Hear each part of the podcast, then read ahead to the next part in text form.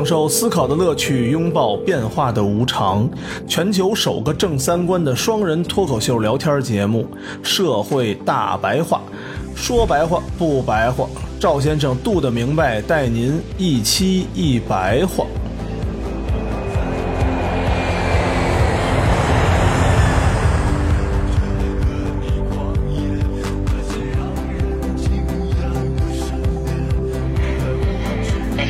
好，这里是正在直播的午夜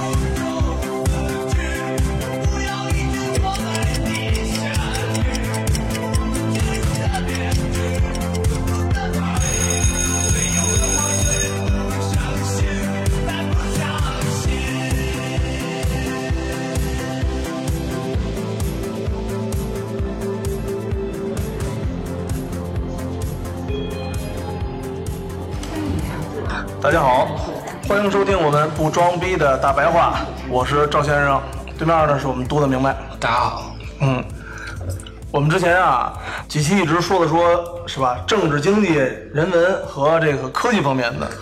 今天啊，咱唠点俗科，最近有一个节目呀，叫《乐队的夏天》，大家都看了吗？都看了。嗯，本来啊，我们在一百期的时候就是想在 school 嗯那个线下的，搞一个大展的。对，后来因为一百期的时候正好赶上挺忙的，就没弄。嗯到时候一百五再说。对，啊，一百五没事，满足大家这个需求。嗯嗯，正好啊，我上周之前呢，我们就想找一个呢是我弟弟，一个呢是杜的明白的朋友，嗯是吧？嗯，两个乐队呢都挺有卖点的，想一起拉过来聊聊。但是确实啊，这人多了之后，确实真难凑。对，而且人多以后，收音设备也是个问题。就租特别的影棚啊什么的，还挺麻烦的。就这么着吧，没事儿，对我们俩聊，大家也挺熟悉。对。来个新人也麻烦。为什么要在 school 弄呢？然后我记得之前就说过，我一直觉得这个节目呀，跟搞乐队没啥区别。虽然没唱歌没跳舞啊，跟乐队的性质是一样的。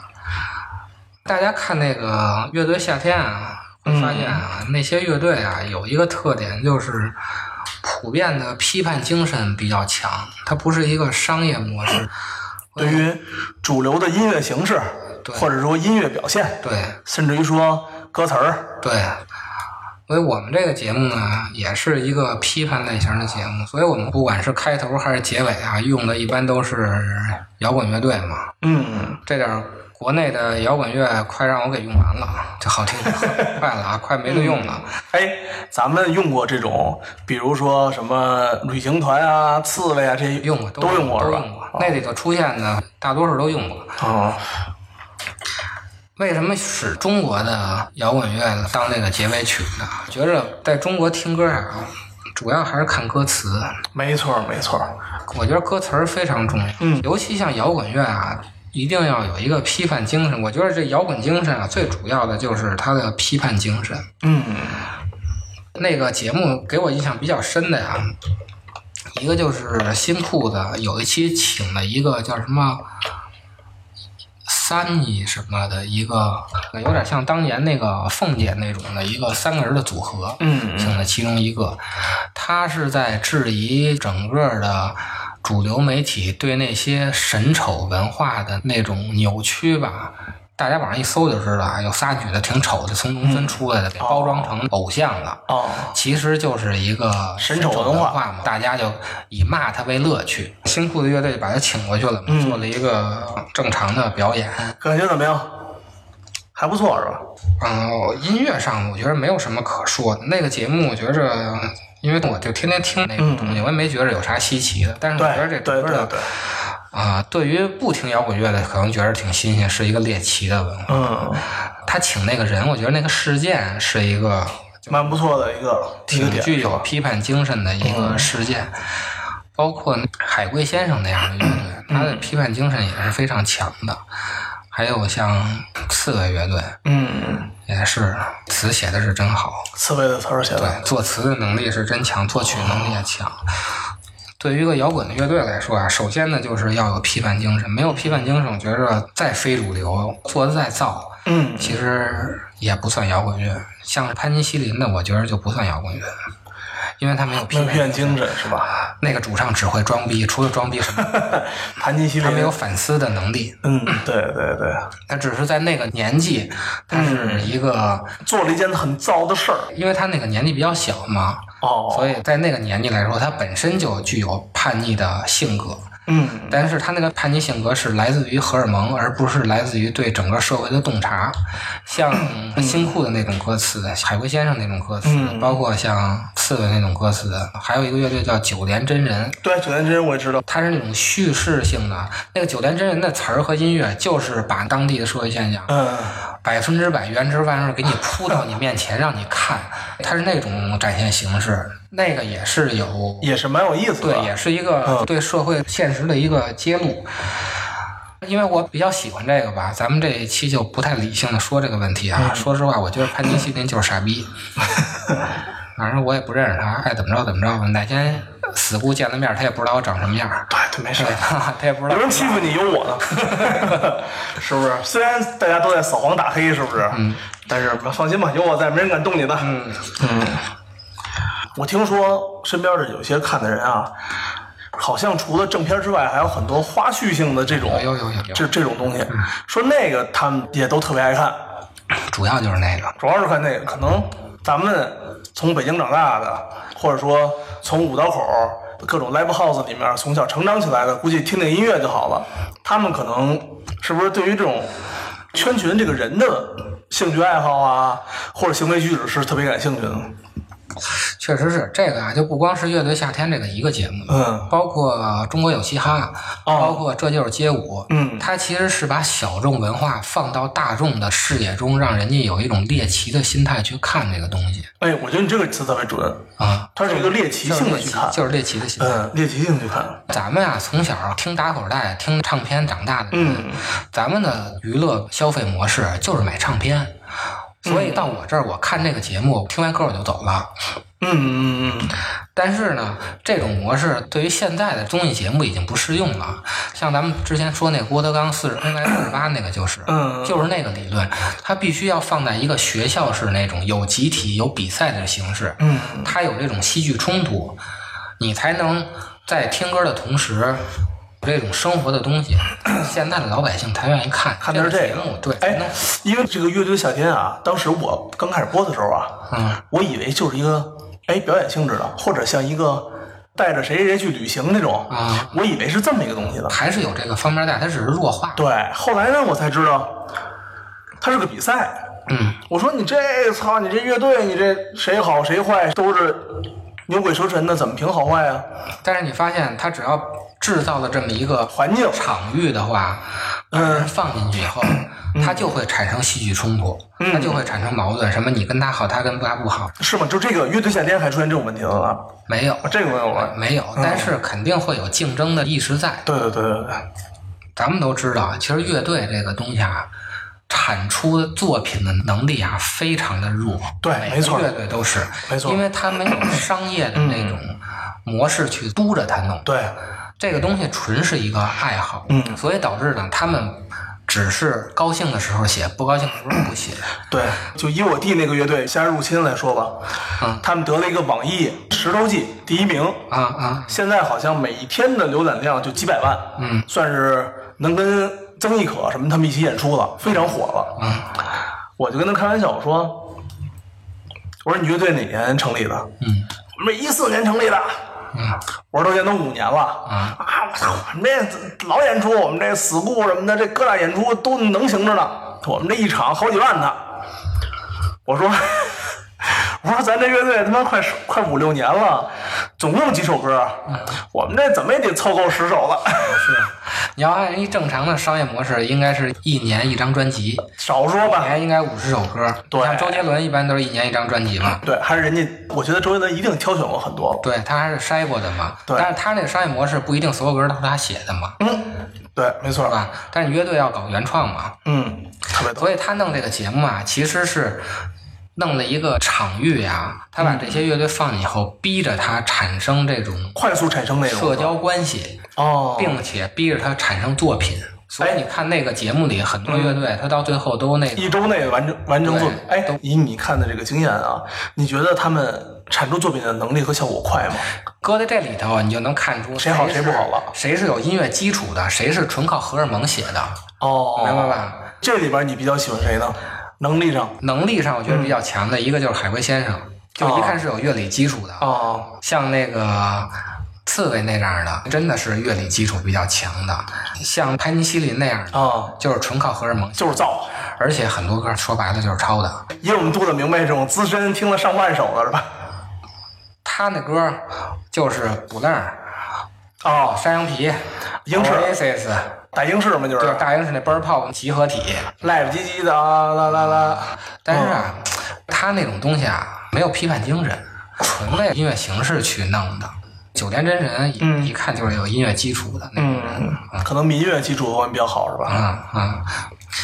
但是他把这些乐队凑的这一块堆儿啊，嗯短时间内的榨取了他们几年的创作对创作的经历啊这个，经历嗯对，其实对整个摇滚乐，我觉得并不是一件好事儿。摇滚乐啊最关键的，嗯就是它一定不能商业。它不像欧洲的那种东西，嗯它本身就具有批判精神。哎，你说我从小啊六岁，嗯家里第一次让我自己一个屋子睡觉，嗯正好特别有缘，我就听的那个 Beatles 嘛，嗯，类似中国人民教育广播电台啊做的 Beatles 专辑，从那一天的第一次接触摇滚乐。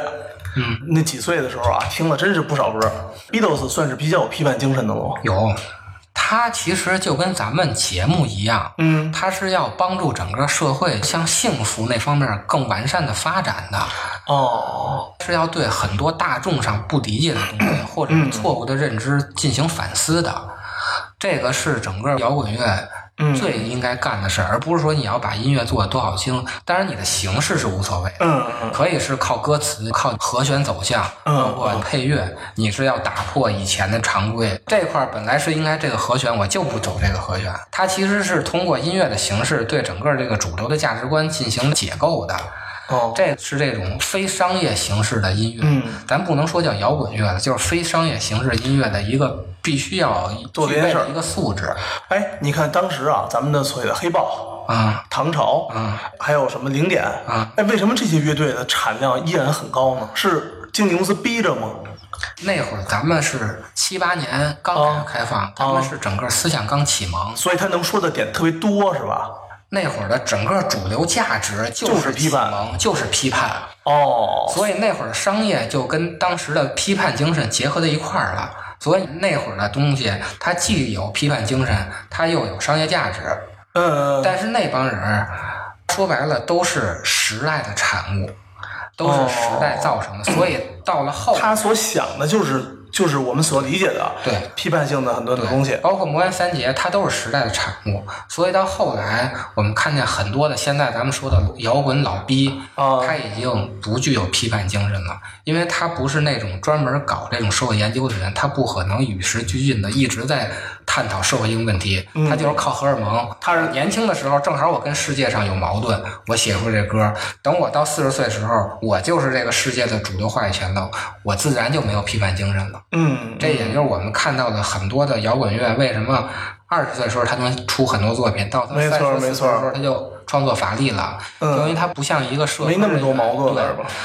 他就没有那么多的矛盾了。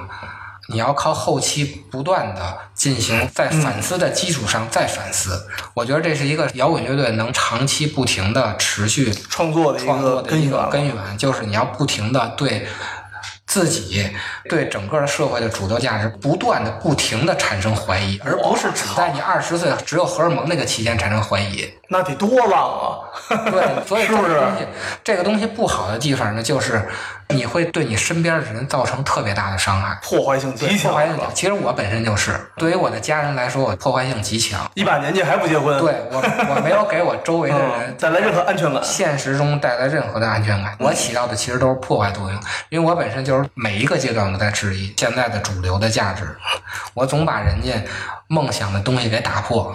包括咱们节目不就是这样吗？把大家认为的好的东西全部给打破了。嗯，但是我们在重新建立真善美。对啊，其实是建立真正的真善美啊。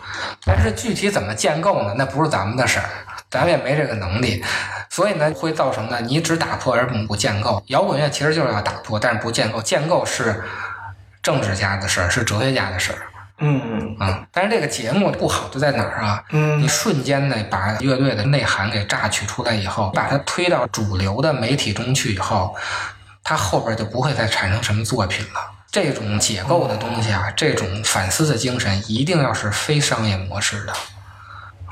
反正这个节目呀，它会造成大众啊、开始对亚文化有猎奇心态。不光是这样，包括街舞和那说唱，现在确实跳街舞的人还挺多的。他会把这个东西推到主流媒体，然后资本就进来了。嗯咱们之前说这个梦已醉的时候就说过，嗯资本一旦进来，它会瞬间的把你所有的东西全部吸干，创作能力马上就发力，而且瞬间就会膨胀。不可能不膨胀的，你别说他们，就咱们这节目现在有个商业投资的话，我肯定不这么说一集五万块钱，啊，我肯定不这么说一，集五万。我就甲方看一下怎么说行呗，是吧？我问我弟，我说你们这个得了第一名之后有什么好处吗？啊受益吗？说最大的受益点，第一就是约我们演出的人多了，嗯，我们现在就没事就全国演出了。第二就是给我们钱多了，嗯，呃，十几二十年的老乐队了，一场演出费用嗯。也就三五块钱，嗯。他们就因为被网易推了一下，签了一独家，嗯。然后他去外面商演，一场就五万，因为企业啊，就是看流量的。对。在这个阶段，流量高的话，他打广告的时候，那他就会用你，他就利用你这个流量。但是你在这种频繁的商业演出中啊，或者频繁的这种粉丝互动中啊，就会失去批判精神，对。他就没有什么创作能力了。我就问他，我说为什么给你乐队一个钱比乐队的夏天人家那个老牌乐队给的还多呀？啊、他说因为我们在网易平台里的粉丝还有点击率比人高。嗯嗯，那就是看数据。对，对于企业来说就是看对，数据。我说我操，这都行啊，人家这么有名，比你们有名多了。他说那有名管什么用啊？他流量没我们流量大呀。有名这东西怎么落到书面上有名？那不不能说我说有名儿嘛，对那就是数据嘛。对你只能说你老牌儿，对老牌儿不红乐队。你说你在 你在鼓楼东大街有名，那管啥用啊？在那个五道营有名，那管啥用啊？你得在整个全中国的对数据报表上是有名的，点击量是多少才算有名呢？然后呢，他就说这个互联网的力量真大。推开窗户，举起望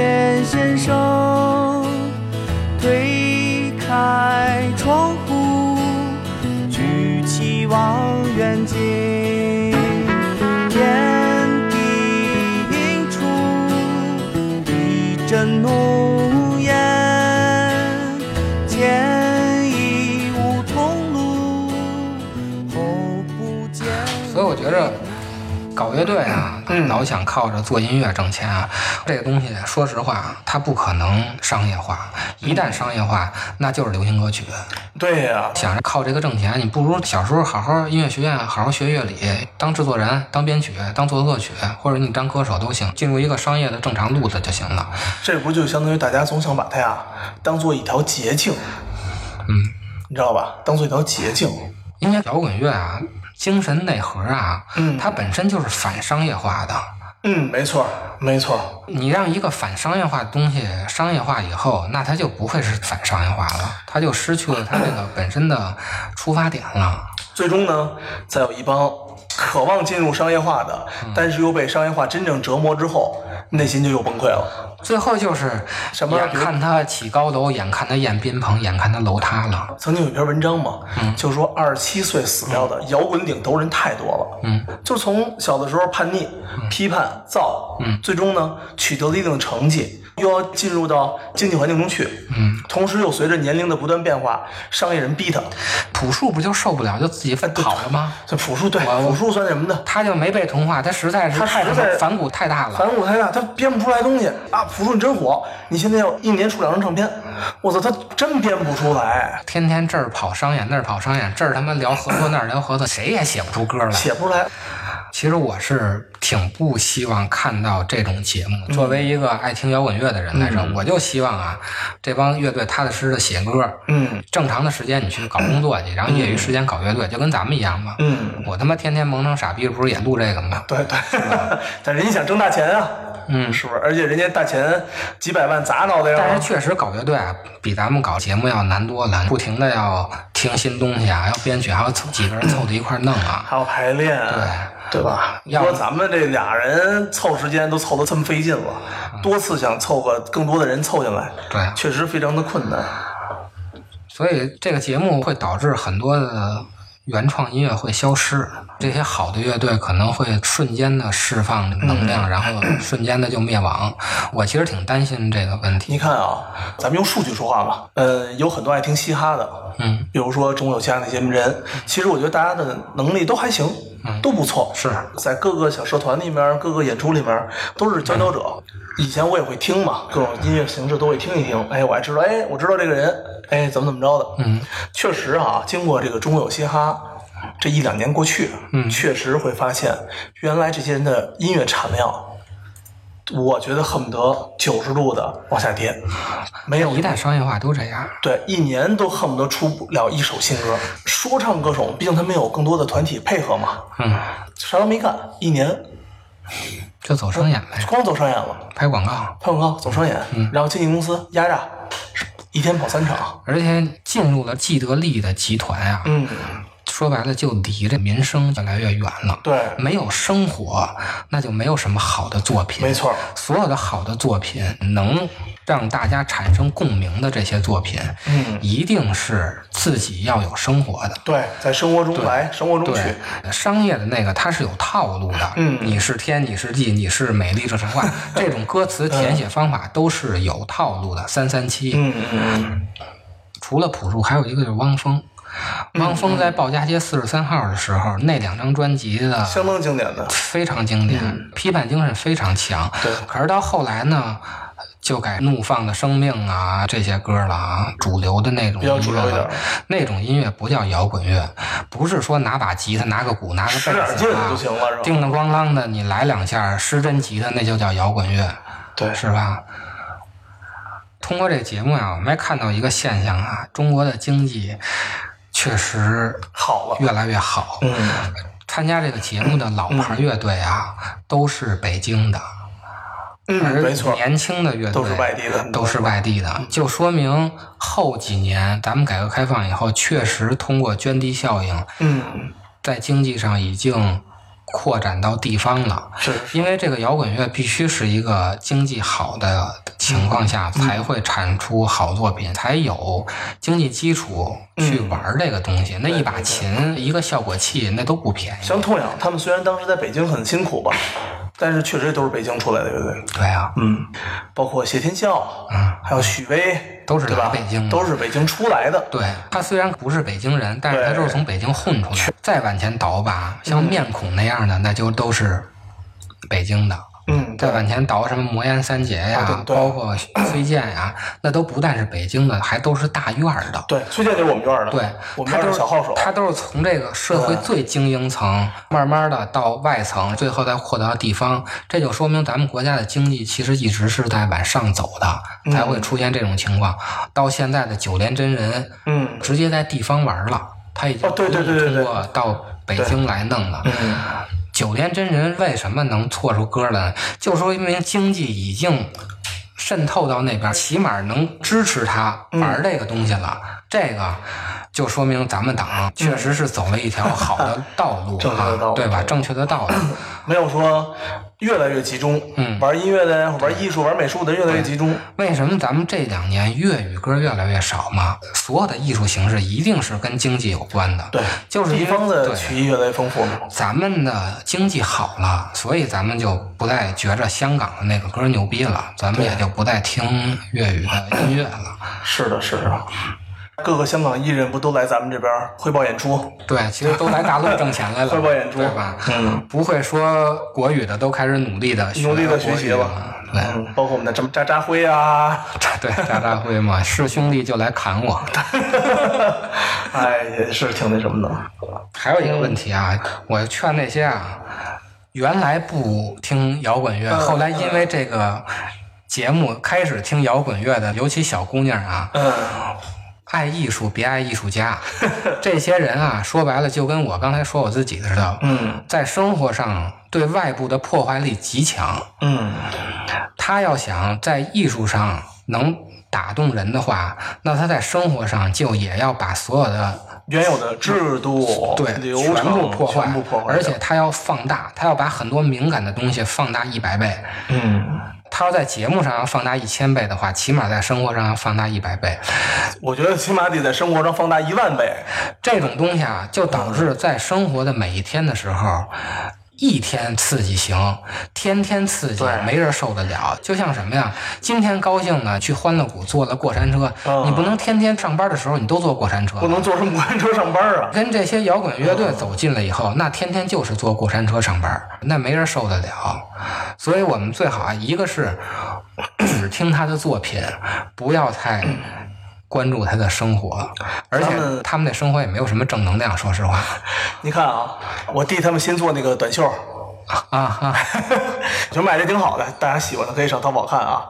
人家直接就把什么字儿印到胸口了呢？嗯，毁灭即拯救，毁灭即拯救的自费文艺工作者。你、这是他们主唱吗？不是，这是我不知道是乐队的啊，嗯模特。可能是网红或者什么之类的吧。啊嗯，所以你就说嘛，人家还是挺能抓得住这个核心的，是吧？嗯，就是毁灭一切，然后能不能拯救，再说单一了。嗯，现在搞乐队的呀，我觉着啊有两方面的人，嗯一个就是年轻的，他本身就是叛逆，嗯，他在那个年龄就是叛逆；还一个就是他的社会洞察特别强，嗯他是靠知识储备来对整个社会反思的，他不是靠荷尔蒙。第一种情况，那种乐队的特别的容易迅速的火和迅速的凉。嗯只有在第二种乐队的情况下，就是你要通过不停的学习和不停的反思，才会持续的输出作品，而且你还要有基本的乐理知识。一定不是啊，上哪个吉他班学个什么三个和弦 C G D 的，您就上那儿弹去了，纯靠荷尔蒙的，绝对不可能持续输出作品。不过现在确实啊，城市的小孩儿特长能力确实越来越强了啊，。音乐修养确实比咱们那一代强多了。基本上你说上到高中，嗯一个班里面，我感觉啊，一半儿可能会钢琴，一半儿会吉他。北京而言吧，对北京而言，但是就我调查了一下我周围的这些九零后的同事啊，啊，大多数啊啥都不会拍子还不会数呢。哦，那就是上操都没上好呗，是吧？那就是，那就说明好多在地方当时从小长大都没有体育课嘛，嗯，对吧？嗯而且我劝大家呀，可以懂艺术啊，嗯不要搞艺术。搞艺术的上限太低了，嗯，你撑死了。就成杜子明白这样了。就是站在那个舞台上啊，嗯。顶了天了，天安门广场西边的那个屋，你上那儿演出一下去，嗯，格莱美拿个奖，但是格莱美给你颁奖的那个人才真的是牛逼呢，整个他妈的好莱坞后头那个资本那帮犹太才是他妈牛逼的，不 会骂人，犹太人才是不会骂人。那帮犹太人才是最牛逼的，对吧？做就要做那帮犹太人。对，你要做策划《乐队夏天》节目的这个总策划人，包括投资人，嗯，他们才是真正牛逼的、有洞察的人。所以人家马东从一个文艺从业者，人家才是真真正正厉害对的，。他是真正能看到这个社会需求的。文从文艺从业者变成了一个能够指导文艺的一个对从业者。这个节目就是这几年我们看到亚文化嗯。慢慢的有市场以后，尤其就是这种垂直类的嗯综艺节目开始有市场了。对，篮球、嘻哈、说唱，没准儿过两天什么什么滑板儿对什么的。对对对，我们不再是那种铺大面儿的那种了，哎，因为现在啊，不是非常六加一，我知道。现在这个互联网啊，精准推送啊，导致嗯越来越对垂直媒体有市场了。对我们要把这个东西看成一个商业运作，要把它看成一个品牌的话，这个东西前期是有数据调研的，嗯到底有多少人在听这种音乐，他们有多少消费能力，他们的年龄基础是多少，嗯而且这个节目是在中国有嘻哈出来以后才出现的，也是看到了其他的垂直类亚文化可以具有商业价值这么基础上才去弄的。嗯，并且他也是用小平台嘛，爱奇艺啊、腾讯这种小的网站平台，他没上星吧？嗯，这种节目上不了镜。有几千万能给你这个买单就够了。你看现在《好声音》感觉是不火了吗？嗯，其实它的不火是咱们认为的不火。哦咱们认为不火是什么意思呢？就是它的不火是五环内的不火。是的，是的，是的。五环内它是控制的舆论走向的。嗯，说白了，这个乐队夏天也仅存在五环内和各个一线城市和超一线人士没错经济好的那些人没错。对于听我们不一样的那些人，包括看《非常六加一》和《好声音》的人，那个还是大多数。可能大家觉得说五环外的啊，可能也觉得乐队夏天有点像当年有一个神奇那唱歌的女的叫啥来着？唱神曲那个龚琳娜龚琳娜儿的，是吗？对是弹忐忑的那个唱忐忑那个。可能五环外很多人觉得这唱摇滚的，是不是就啊，对，就是这样，就是这跟种跟。忐忑的没有什么区别？跟忐忑没什么然后我们这些五环内呢，听人家这种具有国际性这个音乐造诣的这个龚琳娜，可能就像听忐忑一样。但是为什么这个东西有商业价值呢？嗯，因为控制这些商业资本的人，嗯都是五环内的做广告的人，嗯都是五环内的人。这种垂直类的综艺节目呀，也导致互相的交流其实并不多，其实不太好出圈儿。我觉得这个其实挺矛盾的，就是一方面吧，非商业的音乐形式，它的生存是需要经济基础的。嗯一方面，它一旦的过分商业化以后啊，它又失去了本身的批判精神。这几个乐队吧，能有商业价值，嗯，一个是可立克十五哦，我知道那个。那个乐队，嗯。